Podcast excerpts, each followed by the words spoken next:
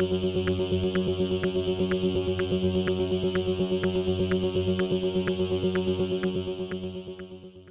y caballeros, bienvenidos a 10 a 15, un podcast donde se habla de películas y series en un lapso de 10 a 15 minutos. Yo soy Ángel y en este episodio voy a estar hablando de The Last King. The Last King está exhibiéndose en las salas de Fine Arts, así que setback, relax, que 10 a 15 acaba de comenzar.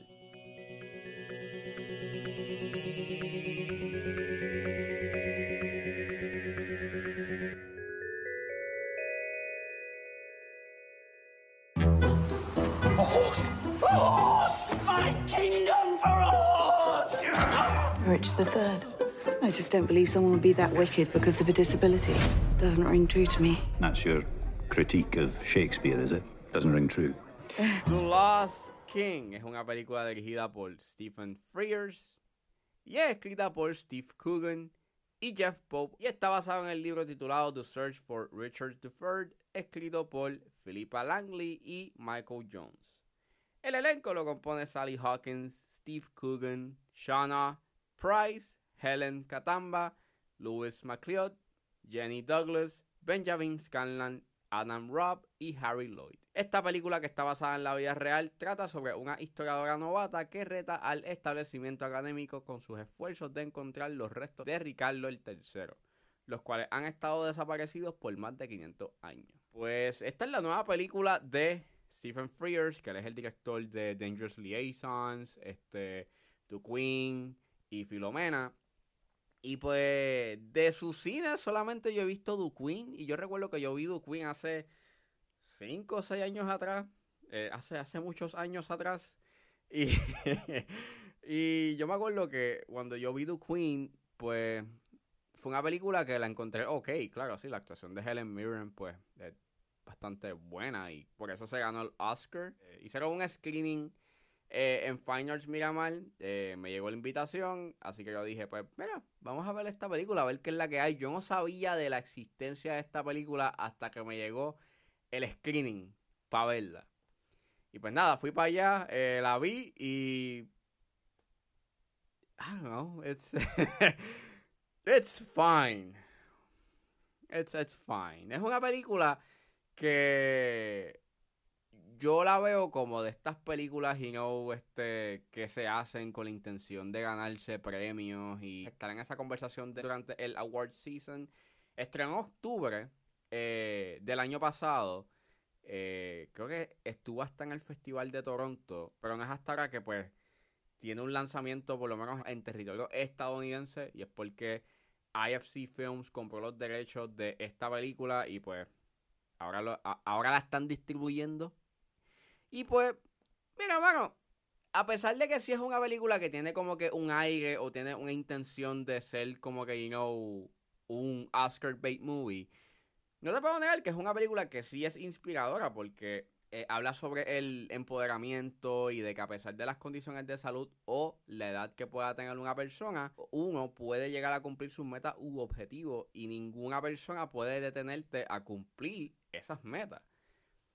Y eso está súper cool. También habla sobre el reconocimiento y cómo hay grandes intereses que pueden tomar el crédito en vez de ser honestos.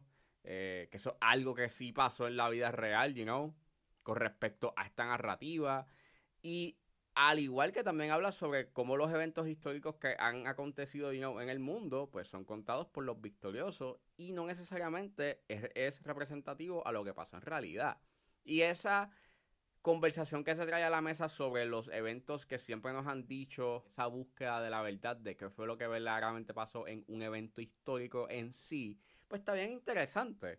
Y dentro de esos temas que se dan, you know, en la película, pues básicamente está presentado de una manera bastante sencilla, pero con unos elementos surreales. Y, y aunque sí hay unos momentos que causan risa, eh, o por lo menos no te puedo negar de que pues sí, hay unos momentos que eh, están un tanto amenos y está cool y chilling, no te puedo negar de que su elemento surreal que inicialmente te plantean termina siendo superficial y las interacciones que se dan dentro de ese elemento surreal eh, creo que llegan o muy tarde o terminan siendo como que interacciones sin mucha profundidad o sustancia.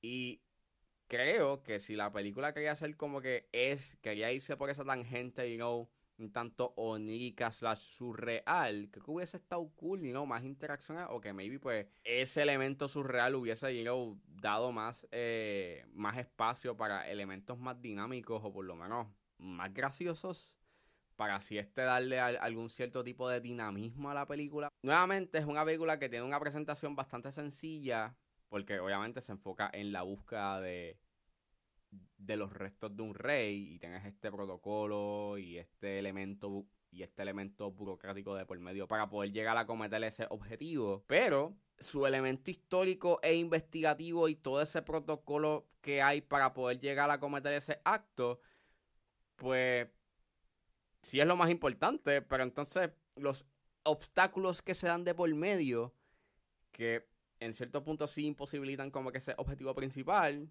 se resuelven bastante rápido. Y en cierta forma se sienten como que pues son una inconveniencia de por medio y, y no hay un verdadero, you know, struggle. Y en realidad no se siente como una verdadera adversidad o obstáculo, you know, eh, que los imposibilite a hacer ese cometido. Y en verdad es como que, pues, nada, son cosas que pasaron y, y ya. El elenco se hace un buen trabajo, sí. Sally Hawkins obviamente ya es una excelente actriz y pues eh, hace un buen papel. Pero verdad no es suficiente porque nuevamente la presentación de su narrativa es bastante ordinaria y la fotografía pues no se destaca mucho, son unos tiros bastante sencillos y algo que estuvo bien interesante de este screening es que hubo un punto en que a principio de película como que el aspect ratio no era el que se suponía y la película estaba como que know, presentándose en widescreen cuando en realidad es una película que grabaron full screen. Y ahí tú puedes notar, know, lo importante que es el aspect ratio, porque si esta película lo hubiesen, know, si hubiese grabado widescreen, en verdad como que no justifica esa forma de presentación porque la historia que me estás contando es bastante, you ordinaria y es bastante sencilla. So, ese elemento... Así que presentármela en widescreen en realidad le resta bastante a la película porque no se siente épica, no se siente fantástica.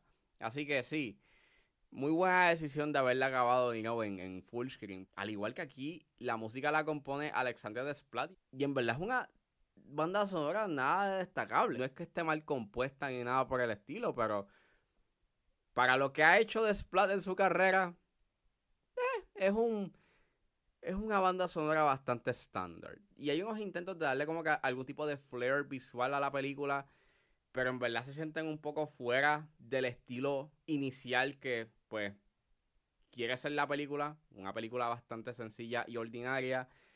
Y tiene dos finales. Y en verdad fue bien annoying porque para la hora y 49 que dura esta película, en verdad su ritmo es tan pausado y es tan calmado. Y cuando ves que al final como que la película no sabe en dónde puede, dónde quiere acabar su historia, pues en verdad es un tanto frustrante y ya yo estaba como que, ok, esta película ya se puede acabar. Y con todas las quejas que he dado, puede sonarle que esta es la peor película, you know, ever. Pero no, no es así. King es una película que está competentemente hecha y que puede resonar con algunas personas. Mi issue está en que esta película, pues su presentación no es nada de memorable. Creo que se hubiese beneficiado de profundizar más sus elementos surreales para darle un cierto tipo de variedad y dinamismo a la película. You don't happen to know where you are, do you? Might help.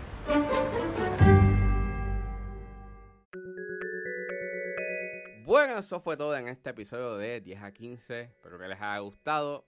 Pero antes de irme, si llevan tiempo escuchando el podcast, notaron de que al principio no sonó el anuncio de Anchor. Y la razón de dicho es porque Spotify cambió sus políticas y por el momento yo no soy elegible para poner anuncios en el podcast. Así que si están en la disposición de ayudar a la calidad del podcast, pueden suscribirse a Patreon con un solo dólar y podrán escuchar antes de su estreno los episodios de 10 a 15 y a 4x3. Me pueden buscar en la plataforma como Ángel Serrano o pueden escribir patreon.com slash 10 a 15.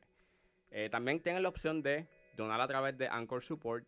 Eh, básicamente de manera mensual pueden donarme entre 99 centavos a 9 dólares con 99 centavos, pero si lo que quieren es simplemente hacer una donación de una sola vez, o sea, un one-time donation, pueden donarme a través de PayPal como Ángeles PR. También me pueden ayudar con sencillamente compartiendo el episodio en las redes sociales. Así que No importa la ayuda que ustedes decidan hacer, yo voy a estar inmensamente agradecido. Y nuevamente, esto va en pro a proveerles mejor contenido y calidad.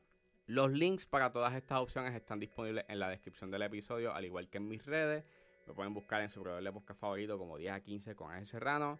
Recuerden suscribirse. Gracias por escucharme y nos vemos en la próxima.